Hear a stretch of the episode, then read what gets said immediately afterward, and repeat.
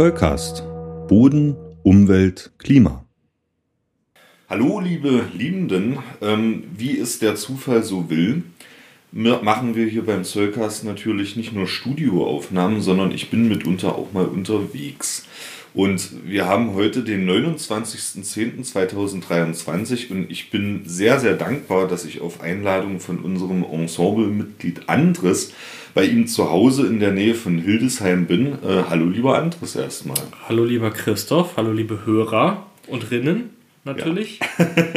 und vielen Dank, dass du äh, mich beherbergst hier. Ähm, zunächst mal, wie würdest du meine Gasteigenschaften so bezeichnen? Bin ich pflegeleicht oder? Ja, verhältnismäßig pflegeleicht, ähm, genau. Wenig anspruchslos, was das Essen angeht. ähm, ist schön. Ja, das, ach, das, das freut mich. Ein bisschen fiese Frage hier vom Mikrofon. Ne? Aber man muss ja auch immer mal seine Qualitäten testen. Und ähm, anderes, ich will heute vor allem auf deine Qualitäten zu sprechen kommen. Ähm, du bist wissenschaftlicher Mitarbeiter an der Universität Hildesheim am ja. Institut für Geografie bei Martin Sauerwein. Genau. Also schon so Richtung physische Geografie. Aber was dich besonders auszeichnet, ist, dass du Pilzforscher bist, Andres. Ähm, jetzt habe ich erstmal die ganz allgemeine Frage, wie bist denn du eigentlich zur Pilzforschung gekommen? Ähm, genau, also äh, Pilzforschung ist sozusagen das Sahnehäubchen oben äh, auf dem ganzen Berg. Also ich bin ähm, eigentlich grundständig Geowissenschaftler. Äh, auf den geowissenschaftlichen Bachelor habe ich dann einen agrarwissenschaftlichen Master gesetzt und in dem Master habe ich mich auf Bodenbiologie spezialisiert. Ähm, äh, in dem Fall auf äh, die Mikrobiologie. Da habe ich ähm, ähm Pilze und Bakterien im Boden untersucht. Und nach dem Studium hat es mich an die BGR verschlagen und äh, an der BGR habe ich äh, die Verteilung von Regenwürmern untersucht, also auch ein bodenbiologisches Thema. Ähm, da ging es in erster Linie um, ähm, um eine Entwicklung von einer ja, Regenwurmmodellierung, sage ich mal, also die Verteilung in Deutschland. Ähm, ja, und äh, privat habe ich mich ähm, äh, agrarwissenschaftlich äh, interessiert für alternative Möglichkeiten. Da bin ich eben auf ähm, die Trüffel gestoßen. Und äh, wie es der Zufall so wollte, ergab sich eine Stelle in Hildesheim, bei der ich äh, ähm, mein eigenes Interesse mit einbringen konnte und ein Forschungsthema. Und äh, so wurde ich zum Trüffelforscher in äh, Hildesheim. Genau. Ähm, und privat ähm, ähm, genau, hat sich das Thema Pilze auch noch ein bisschen weiterentwickelt, sodass ich sagen würde, ich äh, im weitesten Sinne bin ich auch ein Pilzforscher, ja. Ja, ja, ja. Das, äh, das merkt man. Also du, du lebst das auch. Wir haben jetzt schon einige Tage hier miteinander zu tun und du bist vielseitig interessiert, Andres. Das schätze ich sehr das finde ich auch sehr beeindruckend, was du hier alles schaffst auf deinem Hof und was du auch alles noch vorhast. Ähm, aber für uns auch mal die Gelegenheit, jetzt machen wir wieder den Link zum Boden, eben auch wirklich mhm. mal erstmal allgemein über Pilze zu sprechen. Ja? Mhm. Das haben wir hier im Zollcast auch noch nie gemacht und ähm, ich, ich behaupte mal, dass ich einiges über Pilze weiß, aber ich möchte von dir auch noch vieles lernen. Erklär mir doch aber erstmal nochmal, was ist denn eigentlich das Besondere an Pilzen allgemein? Ähm, naja, Pilze stehen äh, einfach zwischen den Tieren und den Pflanzen. Ähm, also das heißt, sie sind nicht klar eingeordnet, oder also sie sind schon klar eingeordnet, aber ähm, wenn man es jetzt so ein bisschen historisch betrachtet, dann war es immer schwierig zu schauen, ist es jetzt äh, eine Pflanze oder ist es ein Tier, weil sie eben von beiden Eigenschaften haben. Also der Zellaufbau ähm, ist halt eher tierisch, äh, die Eigenschaft an einem Standort zu leben ist eher äh, pflanzlich. Und äh, da gibt es noch so verschiedene andere Sachen, die damit äh, reinspielen. Ähm, und wissenschaftlich gesehen ist es auch ganz interessant, weil ähm, wissenschaftlich gesehen wird, werden die Pilze ja normalerweise entweder als funktionelle Gruppe betrachtet, also das heißt, wir gucken uns gar nicht die äh, einzelnen Arten an, sondern wir sagen, okay, ähm, ähm wir haben zersetzende Pilze oder wir haben, ähm, wir haben Symbiosepilze und ähm, das heißt, das ist sozusagen die Hauptsicht der Wissenschaft daraus. Und dann gibt es natürlich noch die biologische Sicht, die genetisch an die ganze Geschichte rangeht und wirklich auf Artenlevel versucht, die Verwandtschaftsverhältnisse zwischen den einzelnen Pilzen zu bestimmen. Und ähm, ich habe jetzt äh, ich habe jetzt, ich bin ja eher so ein Mittel, so Mittelding. Ich bin ja kein Biologe ähm, und ähm, ich, ich bin auch nicht so ein ganz klarer Agrarwissenschaftler, sondern was ich mir angucke, ist halt ähm, eher so, wie der Pilz in seinem Umfeld lebt, also welche Einflüsse der Pilz auf sein Umfeld hat und welche, welches Umfeld der Pilz wählt. Ähm, ich würde sagen, das ist eine gute Mischung aus beiden Bereichen. Also auch schon eher so eine ökologische Perspektive. Genau, es ist eine Habitatebene, auf der ich das Ganze betrachte. Also es geht auf jeden Fall ähm, so in Richtung Ökosystemforschung eher und dann, genau, ja, Ökologie. Ähm, aber mit, mit Schwerpunkt Boden einfach. Also ähm, der Boden ist das, wo die Pilze drin leben. Das muss man, glaube ich, also die meisten Pilze, nicht alle. Ähm, das muss man auch immer noch mal so ein bisschen mit betrachten. Und auch das ist so eine Sache, die die Pilzwissenschaft betrachtet seltenst den Boden. Also das heißt, es gibt natürlich immer Ausnahmen, aber ähm, es wird meistens wirklich nur die einzelne Art und das, das äh, Hyphen, also das, das Wurzelnetzwerk der Pilze, wenn man so möchte, betrachtet. Aber selten, welche Eigenschaften der Boden beispielsweise dazu hat und was da eigentlich stattfindet. Das ist äh, eine relativ neue, ein relativ neuer Forschungsbereich, der sich erst so ich würde sagen, vielleicht seit 10 Jahren oder 15 Jahren auftut. Das finde ich interessant und hätte ich auch ehrlich gesagt nicht gedacht. Ähm, greift man in diesem relativ neuen Forschungszweig auch auf die Erfahrungen von Bildsammlern zurück? Ähm, also es gibt da, äh, es gibt Ansätze, aber es ist tatsächlich so, dass, das ist zumindest mein Gefühl, äh, da kann man mich auf jeden Fall korrigieren, aber äh, mein Gefühl ist, dass es eigentlich zwischen der praktischen Pilz, äh, den praktischen Pilzsammlern und der Wissenschaft ähm, wenig Austausch gibt, was jetzt die, ähm, sag ich mal, die Habitatbestimmung angeht. Also es ist schon so, ähm, es gibt ja die DGFM, das heißt, das ist die Deutsche Gesellschaft für Mykologie, ähm, die besteht aus Wissenschaftlern und ähm, ähm, Pilzexperten. Und äh, wenn man sich die Aufnahmebögen anschaut, dann ist eine Grundfrage, auf welchem Substrat, auf welchem äh, Medium der Pilz wächst. Also ist es ein zersetzender Pilz oder ist es ein Pilz, der aus dem Boden wächst? Also es wäre in dem Fall dann höchstwahrscheinlich ein Mykorrhiza-Pilz, also ein Symbiosepilz. Ähm, diese Ansätze gibt es schon. Aber tiefergehend in den Boden zu gehen und zu äh, schauen, wie sieht es da eigentlich aus, da hören die meisten Pilzexperten, glaube ich, auf. Mhm. Ja, das ist, das ist interessant und wie gesagt, das hätte ich nicht gedacht. Ne? Ähm, weil, wie, wie, du sagst, also das, das Reich der Pilze ist mittlerweile, glaube ich, gut erforscht. Es gibt eben diese beiden äh, wissenschaftlichen Strömungen, die du skizziert hast. Ja? Aber ich hätte tatsächlich nicht gedacht, dass der Boden da bisher so wenig berücksichtigt wird. Aber du versuchst in deiner Forschung, äh, zumindest was Trüffel angeht, ähm, daran auch etwas zu ändern. Ja? Genau. Ja. Ja, Andres, äh, wir hatten uns im Vorgespräch auch äh, darauf geeinigt, dass wir natürlich mal über die Mykorrhiza sprechen. Wir haben zusammen schon einen Mykorrhiza-Mythos äh, zerstört, mehr oder weniger, ja. Ähm, und wir werden sicherlich hier im Soulcast auch noch das ein oder andere Mal über die Mykorrhiza sprechen, aber ähm, erklär mir doch erstmal nochmal, was ist eigentlich die Mykorrhiza, dieser Begriff, ne? wie, wie, wie, wie leitet der sich her? Und welche Bedeutung hatten das eigentlich für Pflanzen und oder Pilze? Ja, also ähm, kurz gesagt ist es eine Verbindung zwischen Myko, also dem Pilz, und Rizza, also der Wurzel, ähm, die auf zellu zellulärer Ebene stattfindet. Also es findet wirklich eine feste Verbindung statt, äh, eine Symbioseverbindung, die optimalerweise für beide ähm, ähm positiv ist. Und man sagt auch, ob das immer stimmt, lasse ich mal dahingestellt. Ähm, man sagt auch, dass äh, Bäume beispielsweise ohne Mykorrhiza-Netzwerk nicht überlebensfähig sind, weil ihnen wichtige Nährstoffe vorenthalten sind.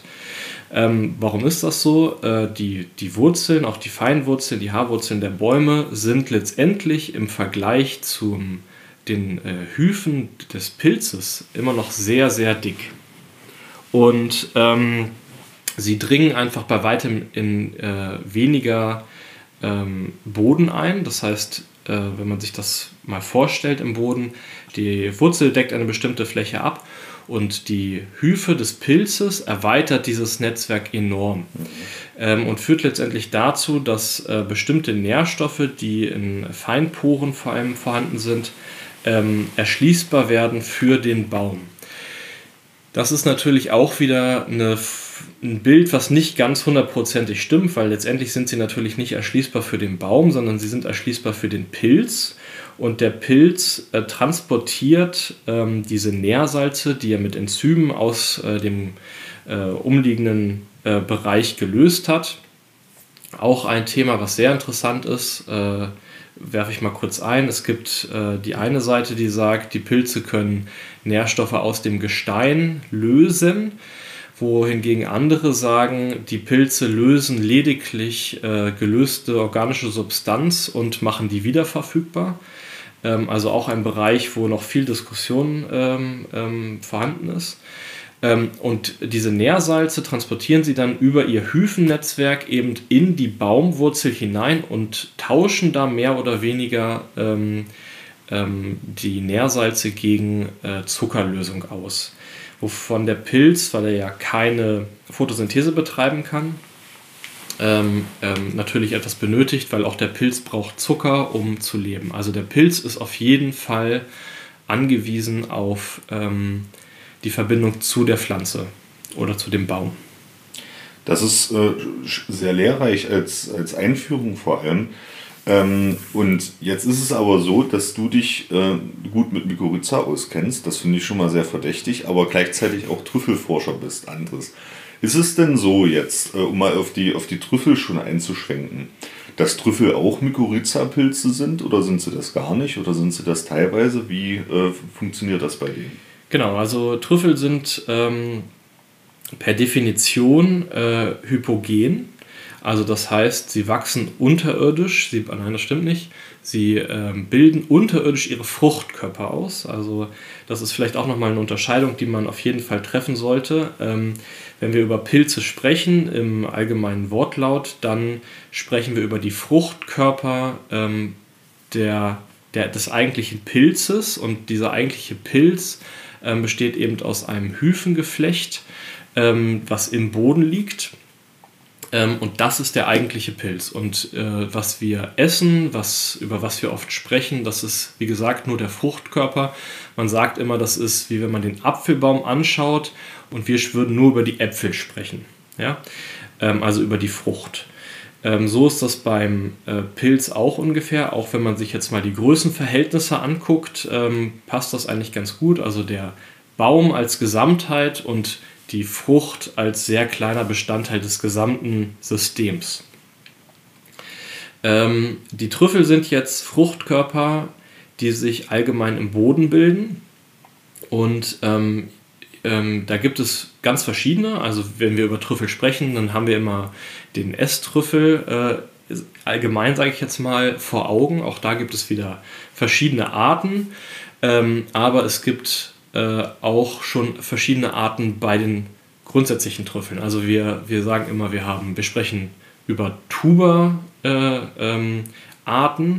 Das sind die Arten, die wir als echte Trüffel bezeichnen. Und dann haben wir noch eine ganze Reihe an anderen Pilzen, die auch unterirdisch ihre Fruchtkörper ausbilden, auch zu den Trüffeln gehören, aber gar nicht äh, zu, den, zu den echten Trüffeln gehören, sondern in irgendeinem anderen Reich, in einer anderen Familie untergekommen sind, sage ich mal. Und bei den, ähm, bei den Tuba-Arten ist es so, dass äh, die meisten ähm, zumindest gut riechen, sage ich mal, ähm, aber auch einige essbar sind. Also die, der Klassiker ähm, ist der Alba-Trüffel beispielsweise oder der Burgunder-Trüffel oder ähm, der Perigord-Trüffel. Das sind so die drei teuersten, über die wir sprechen. Und dann gibt es aber noch eine ganze Reihe an anderen Trüffeln, die man auch essen kann. Äh, Muskattrüffel und ähm, ja, wie gesagt, es ist eine ganze Reihe. Es gibt noch China-Trüffel und äh, es gibt noch einige Arten, die äh, zum Beispiel nur in den USA vorkommen. Ähm, also es ist auch ein sehr komplexes Thema. Und aus diesen ganzen Trüffeln untersuche ich tatsächlich äh, nur einen, momentan zumindest. Das ist der Tuber estivum, äh, der Burgunder-Trüffel. Ähm, der hat eine Varietät äh, beziehungsweise ein Synonym, das ist der Tuber uncinatum. Ähm, das äh, ist der, der eigentliche Burgundertrüffel. Ähm, und die unterscheiden sich letztendlich in der Ausprägung. Die einen wachsen eben im Sommer, Estivum, und die anderen wachsen äh, im Herbst, das ist der Uncinatum. Und ähm, diese beiden Trüffel sind ähm, von den essbaren, teuren Trüffeln, sage ich mal, ähm, die äh, am weitesten verbreitetsten. Und die kommen eben auch ähm, in, in unserer Region, also äh, in Südniedersachsen, wo ich ja forsche, ähm, vor. Und genau, da gucke ich mir ähm, an, wie die vorkommen und wie die auch anbaubar sind hier. Das ist ein interessanter Punkt. Ne? Da muss ich jetzt nämlich unbedingt in Erfahrung bringen. Ähm, anderes, ich komme ja aus dem mitteldeutschen Raum, ja, also ähm, Stau-Endmoränenlandschaft, äh, sandige Böden. Ähm, kommen da Trüffel vor, Andres? Oder welche äh, Standortsansprüche haben denn eigentlich diese Trüffel? Ja, also ähm, gibt es viel Forschung zu. Nee, das stimmt nicht. Also es gibt Forschung dazu. Ich sag mal, in den Trüffelwissenschaften gibt es viel Forschung dazu, wie die einzelnen Standorte sind. Im Vergleich zu anderen Themen ist natürlich das Forschungsgebiet sehr klein. Es läuft sehr viel im Privaten. Es ist sehr viel Exklusivität, weil es natürlich um viel Geld geht. Das heißt, ähm, sage ich mal, die Forschung aus Frankreich und Italien versickert oft auch dort ähm, und wird eben nicht international publiziert. Ähm, aber das, was bekannt ist, sage ich jetzt mal, auch aus deutscher Forschung, ist, ähm, dass wir kalkreiche Böden brauchen und dass wir eben die Symbiosebäume brauchen und ähm, bestimmte klimatische Bedingungen. Also es darf äh, nicht zu heiß und nicht zu kalt sein. Und ähm, dann finden wir normalerweise Trüffel. Also habe ich schlechte Karten bei mir. Kalkreiche Böden haben wir nicht. Das ist äh, definitiv ausgeschlossen. Habt ihr ja aber, ja. Und ähm, genau. du hast auch ähm, hier eine geologische Wanderkarte liegen, die für dich auch eine Grundlage wäre, mir zum Beispiel zu erklären, wo es hier in der Region gut Trüffel geben würde, ne? weil ihr genau. verschiedene genau. Kalksteinformationen habt, auf denen sich entsprechend Böden entwickeln, die dann äh, kalkreich sind. So ist es, genau. Also ähm, ich sag mal, wenn man äh, Trüffel untersuchen möchte, gerade wenn man nicht weiß, wo sie wachsen, ist die geologische Karte immer das erste, was man heranziehen kann. Ähm, und hier in der Region haben wir ähm, Muschelkalk vor allem und ähm, Kreide- und Jurakalke. Und ähm, auf denen wachsen eben auch Trüffel. Das freue ich mich sehr, mit dir das auch nochmal durchzugehen und mal zu schauen, wo hier überall potenzielle Standorte sind. Ähm, allerdings noch, noch ein Punkt, weil du es auch angerissen hast. Ähm, Trüffel sind natürlich begehrt als Speisepilze, als Zusatz in Restaurants. Das gilt als, ja. als edelster Speisepilz mehr oder weniger. Ne? Als teuerstes Lebensmittel der Welt tatsächlich sogar, ja. Der Welt sogar, ja. okay. Ähm, man, man hat immer so Bilder vor Augen von, von Kellnern, die dann an den Tisch treten und so ganz bedacht eben die Trüffelhobel über die Pasta äh, noch verteilen. Ähm, ich glaube, du hattest mir gesagt, so grobe Orientierung 80 Cent pro Gramm ist genau. so der, der Trüffelpreis. Vom Tuber Estivo muss man mhm. natürlich dazu sagen, also der, ähm, das ist der Burgundertrüffel, die anderen Trüffel liegen deutlich höher. Ähm, ähm, beim Gramm, sage ich mal, so bis ähm, kann bis 4, 5, 6 Euro gehen das Gramm. Wobei man immer sagen muss, das sind natürlich auch Preise, die vom Trüffelbauern an den nächsten ähm, Vertriebspartner, sage ich jetzt mal im weitesten gehen. Also das heißt, wenn man äh, im Laden Trüffel kauft, sind die meistens natürlich nochmal deutlich teurer. Und jetzt, jetzt stelle ich mir natürlich die Frage, wie ist denn das eigentlich in der Wissenschaft? Ähm, also gerade wenn es um so hochpreisige Lebensmittelerzeugnisse geht und so, und wie gesagt, Preisgeschichten sind immer schwierig, wird da auch manchmal Schindluder getrieben, so in, in, in ja. Sachen in Richtung Ertragssteigerung?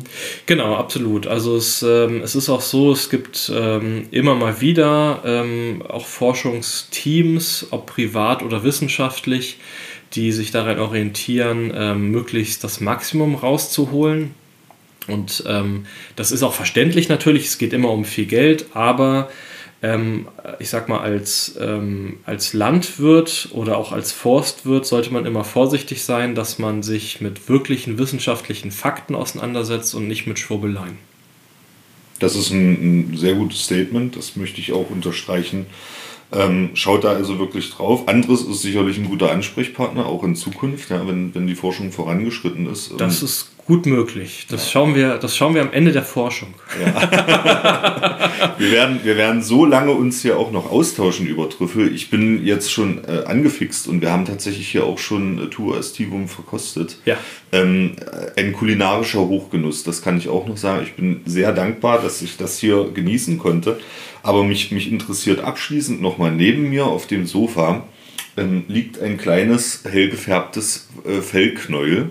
Die Amy, ähm, das ist dein Trüffelhund, Andres. Äh, genau. So kommen wir jetzt mal zum Thema. Wie, wie, wie findet man eigentlich Trüffel?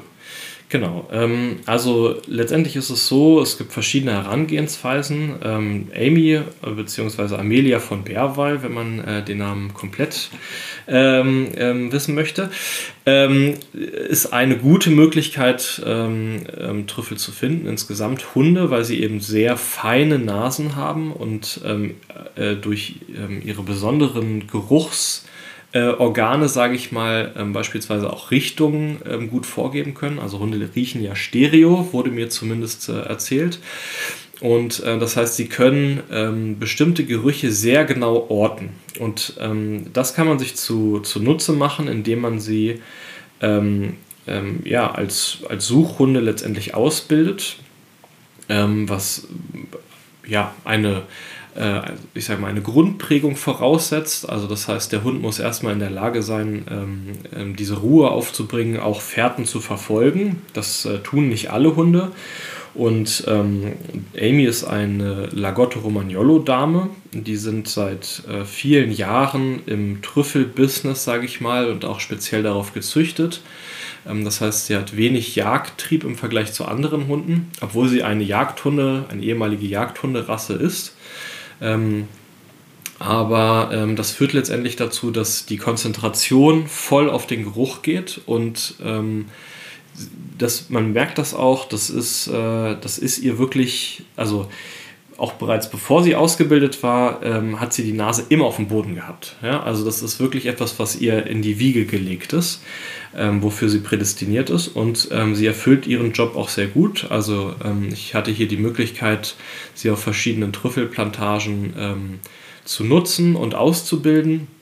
Hier in der Region ist es so, dass es ähm, seit etwa zehn Jahren ähm, ähm, verschiedene Versuche gibt, äh, den Trüffel zu kultivieren. Sehr erfolgreiche Versuche, muss man auch dazu sagen.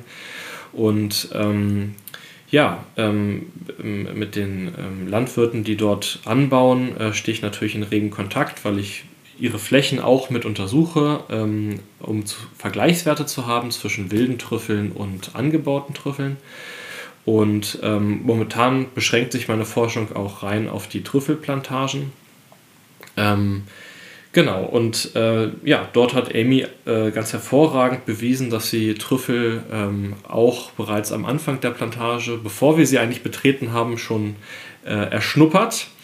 Und ähm, genau, das ist so der klassische Weg. Es gibt noch ein paar ähm, ja, ich sag mal, alternative Methoden. Ähm, man kann natürlich auch Schweine nutzen, wobei das eigentlich nicht mehr gemacht wird, ähm, weil Schweine eben auch Trüffel fressen ähm, mit Vorliebe und bei weitem nicht so führig sind wie Hunde.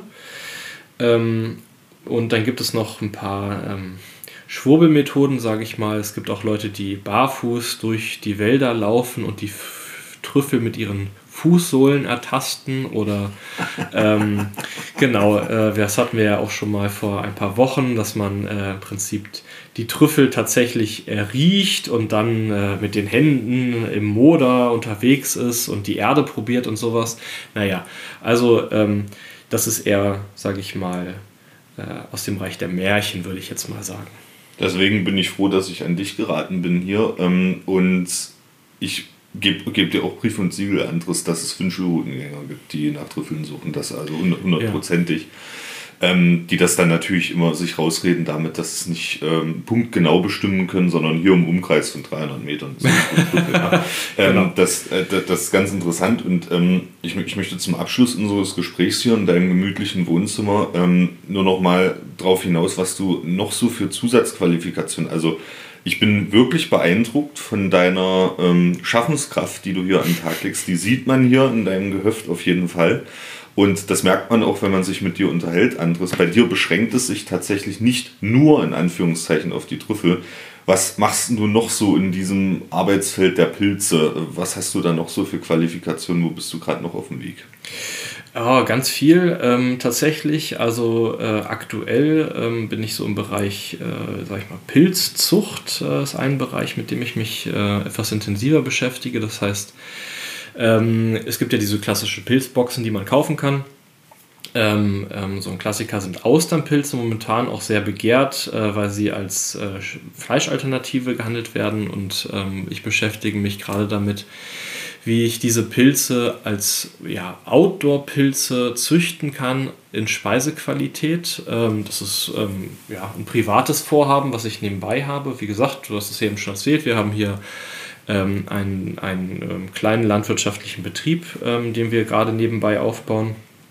Und ähm, da habe ich die Idee, dass wir ähm, auf den Flächen, und nicht auf allen, aber auf einigen, eben auch ähm, ja, äh, Pilze anbauen und kultivieren, die über die Trüffel hinausgehen. Auch die Trüffel sind natürlich äh, in näherer Zukunft geplant. Äh, es ist natürlich sehr naheliegend, als Trüffelforscher auch eine kleine Trüffelplantage anzulegen und äh, auch nochmal Anbauerfahrung zu sammeln, die sicherlich auch in die Forschung mit einfließen wird. Ähm, genau, und ich sag mal, Ideen äh, habe ich bis zum Horizont, von daher ähm, würde ich sagen, vielleicht ähm, sprechen wir da ein anderes Mal drüber. Aber ich habe gedacht, ähm, ich würde dich jetzt mal mit auf eine Plantage nehmen und wir gucken uns mal an, wie so ein Trüffelhund funktioniert. Ich bin mega gespannt und freue mich sehr, Andres. Schön. Dann auf auf. Andres, wir sind jetzt an der besagten Plantage angekommen. Ähm, erzähl doch mal, wie ist denn die hier so vegetationsmäßig gest äh, gestaltet? Du hast mir ja erklärt, dass äh, Pilze immer irgendwas auch mit Pflanzen zu tun haben. Ja, ähm, genau, also ähm, die Plantage ist hier ähm, so knapp zwölf Jahre alt ähm, und hier wurde in Misch angepflanzt, also Aufforstung äh, sollte man in diesem Fall nicht sagen, es ist eine landwirtschaftliche Fläche nachhinein, auf der Edelpilze kultiviert werden. Und wir haben hier äh, neben Hainbuche und Buche, Eiche, äh, Hasel ist äh, verhältnismäßig viel vorhanden ähm, und des Weiteren sind teilweise noch Linden eingebracht und Kiefern. Und äh, eine Besonderheit sind Wildkirschen. Ähm, da gibt es die Vermutung, dass sie positive Einflüsse auf äh, die Fruchtbildung bei Trüffeln haben. Ähm, und äh, genau, man kann so ein bisschen sehen, es gibt Bäume, die sind ein bisschen besser gewachsen, ein bisschen schlechter. Ähm, und äh, die sind eben auf einer Kalkunterlage, also das heißt, ähm, hier ist das, der Kalkstand relativ nah an der Boden- Oberfläche und das sind so die idealen Bedingungen für eine Plantage. Genau. Und jetzt schicke ich Amy mal rein und dann gucken wir mal, ob wir welche finden. Ich bin sehr gespannt. Und komm. So, Andres geht jetzt vorweg. Er ist sehr konzentriert. Hund auch. Man kann sich das manchmal gar nicht so vorstellen, aber wenn man den Hund so beobachtet, dann merkt man, dass das Arbeit ist. Das ist keine Freizeitbeschäftigung, sondern der Hund ist, sagt man ja auch so, wirklich am Arbeiten. Ganz intensiv. Und Andres Job, soweit ich das hier von hinten beurteilen kann, ist jetzt der natürlich, die Amy gut zu beobachten. Er kennt sie. Und zu entscheiden, ist das jetzt eine potenzielle Trüffelstelle oder nicht. Jetzt scheint es einen potenziellen Fund gegeben zu haben. Fein, super hast du das gemacht, Amy. Klasse. Klasse, super. Die Belohnung? Genau. Wir haben jetzt hier ähm, einen, einen Fund gemacht. Ähm, also man muss insgesamt dazu sagen, wir sind äh, natürlich schon im fortgeschrittenen Jahr. Viele Trüffel ähm, sind schon äh, am Übergang zur Verwesung. Das hier ist eigentlich ein ganz schöner, aber wenn man auf der Unterseite guckt, ähm, haben wir auch äh, naja, Madengänge hier und äh, hier haben wir auch schon Eier von den Trüffelkäfern, über die ich eben schon gesprochen hatte. Ähm, immer noch essbar auf jeden Fall. Duftet auch ganz äh, hervorragend. Ich Ja. gebe den mal an Christoph weiter. Oh ja, oh ja. Ähm, genau, so. Und ähm, jetzt ist es so, wir, ich habe den aufgebrochen, ähm, kann jetzt erkennen, okay, wir haben äh, die Variation Uncinatum, also das heißt, wir haben kein weißes Frucht oder kein Fleisch, weißes Kleber nennt sich das äh, im, im Fachjargon, sondern es ist bereits braun. Das heißt, ähm, wir sind bei den Burgundertrüffeln. Das ist natürlich wunderbar. Ähm, der wiegt jetzt ungefähr, ich schätze das jetzt per Hand tatsächlich, so zwischen 15 und 20 Gramm. Ein schöner Trüffel. Den belassen wir natürlich jetzt hier im Gelände. Ich musste nicht graben, das ist auch eine Besonderheit, ähm, dass die Trüffel gerne an offenen Standorten, also vor allen Dingen zwischen den Bäumen oder den Baumreihen wachsen, ähm, weil sie da eben äh, wärmere Bodentemperaturen haben, so nimmt man zumindest an. Und sich die äh, Pilzpartner, ähm, wir reden ja immer über Individuen, die sich treffen und an der Stelle, wo sie sich treffen, bildet sich eben der Trüffel ähm, gegenüberliegen und dann können sich eben da gut die, die Trüffel bilden. Genau, und so ist das hier auch. Ähm, wir haben eine leichte Humusschicht, äh, wir haben äh, einen Litterlayer, also eine äh, Streuauflage, aber kaum Zersetzung. Das ist so ein ganz klassischer Standort hier. Das heißt, hier kommt ähm, einiges zusammen von dem, was du schon als Standortfaktor angesprochen hast. Also natürlich ähm, das Ausgangsgestein. Ähm, wir haben jetzt schon den nächsten potenziellen Fund. Ja. Genau. Ähm, die Vegetation und natürlich auch ähm, die Humusbildung entsprechend. Genau, also das sind äh, anscheinend Faktoren, die wirklich äh, wichtig sind. Ähm, Gerade die Humus, der Humusanteil, also der, die Auflage ist noch kaum erforscht. Ähm, da äh, werde ich mich auch noch hin orientieren. Wir sind gespannt, aber es gibt jetzt schon den nächsten Fund. Genau. Da werden wir jetzt Aber weiter. Wenn du so weitermachst, sind die Leckerlis bald alle. Das wäre ein Problem für uns, ja, aber noch haben wir, haben wir was dabei. Hier haben wir jetzt einen anderen klassischen Standort, ähm, direkt an den Wurzeln. Das ist natürlich jetzt im, äh, im Gegensatz zu dem, was ich gerade gesagt habe, aber auch das gibt es recht häufig, dass man ähm, im Prinzip direkt am Wurzelballen eines Baumes etwas findet. Meistens so, ähm, dass man eigentlich schon kaum noch drankommt als Mensch, als Hund natürlich sehr wohl.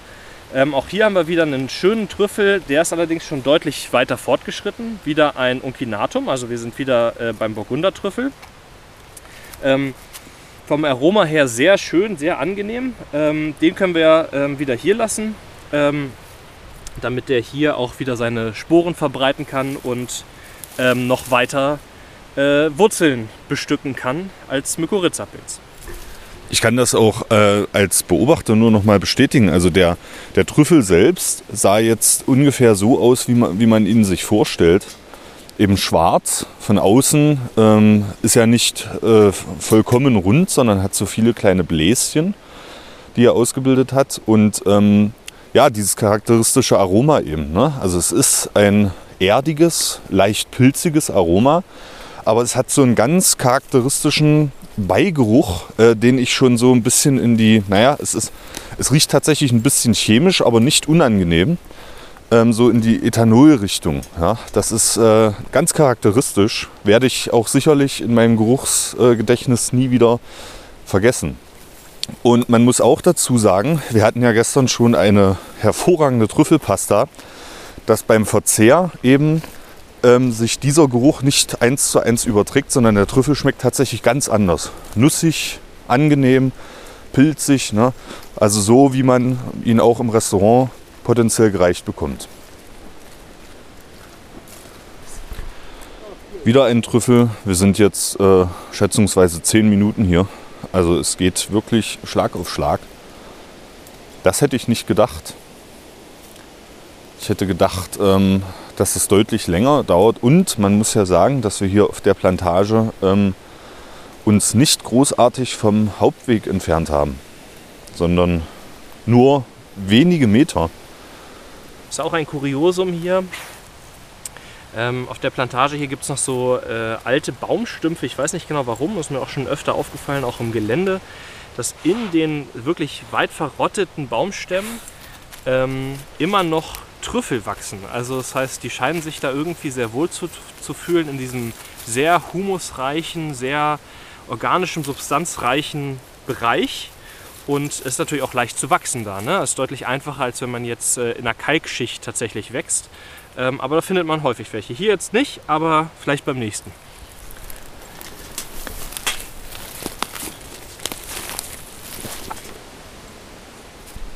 Ist, glaube ich, der größte, den wir bisher gefunden haben. Ähm, hier kann man jetzt auch noch mal gucken. Ähm, ich habe ihn jetzt schon rausgenommen.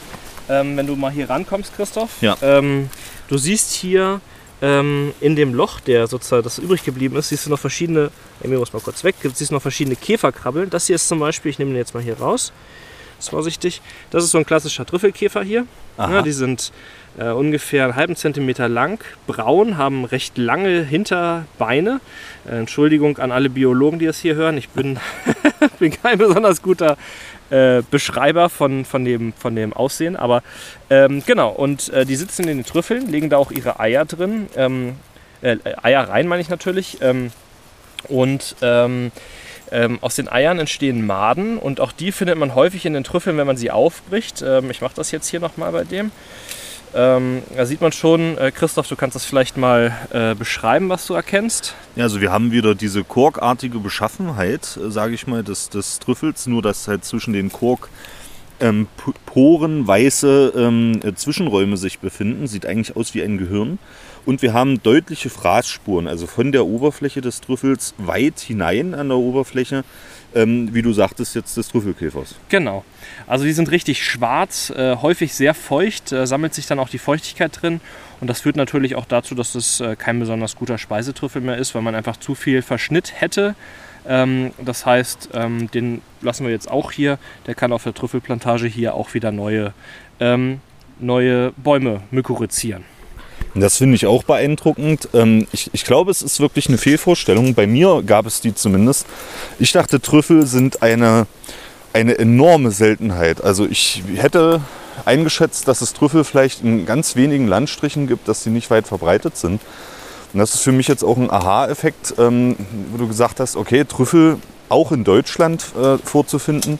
Und es gibt sogar eine Fauna, die sich auf den Fraß äh, und auf die Vermehrung in Trüffeln äh, spezialisiert hat.